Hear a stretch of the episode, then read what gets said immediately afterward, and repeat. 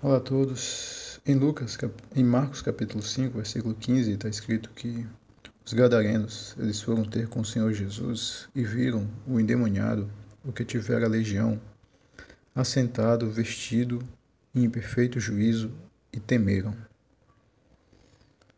Interessante notar que eles não estavam preparados para receber tamanha tamanho milagre, tamanha bênção, tamanha manifestação sobrenatural de Deus a favor deles. Tem mudanças que Deus ele quer fazer que são tão grandes, são tão extraordinárias, são tão estupendas, mar maravilhosas que a gente se assusta, a gente se assombra com elas. Naquele caso, os, os gadarenos viram um conterrâneo seu que era possesso, endemoniado, escravizado, em uma situação impossível de ser modificada por eles. E de repente Deus ele trouxe a solução e transformou de uma maneira absurda, extraordinária. Mas eles diante daquilo, eles temeram. Eles temeram porque só que só uma especulação.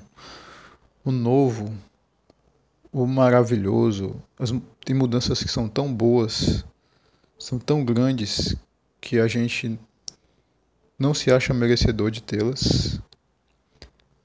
E além de não se achar merecedor de tê-las, a gente teme recebê-las. A gente não quer recebê-las. A gente foge delas. A gente se sabota para não entrar na terra prometida. A gente se sabota para não usufruir do melhor. E isso é uma vaidade. Isso é uma crença limitante. E isso é uma disfunção no pensamento, na interpretação das coisas. E Deus ele quer me dar o melhor, Deus ele quer te dar o melhor, Deus ele quer.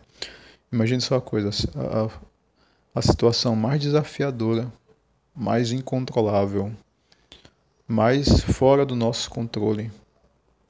Deus ele quer nos dar Deus ele quer colocar sob o nosso domínio, sob o nosso governo, sob a nossa liderança. Imagine a situação mais desafiadora que você tem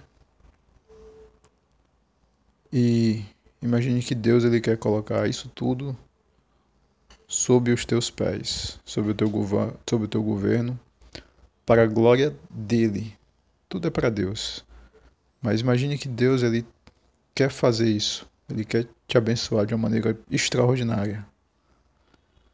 Imagine essa situação mais desafiadora que você tem. Imagine a situação mais fantástica. Você com a saúde extraordinária, você milionário, você com uma família restaurada, perfeita.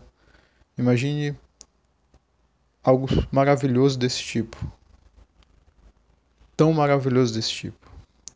E agora eu te pergunto: você tem medo de receber isso? Você abraça isso? Ou você teme como os gadarenos e pedem para que o Senhor Jesus vá embora? Fica essa reflexão.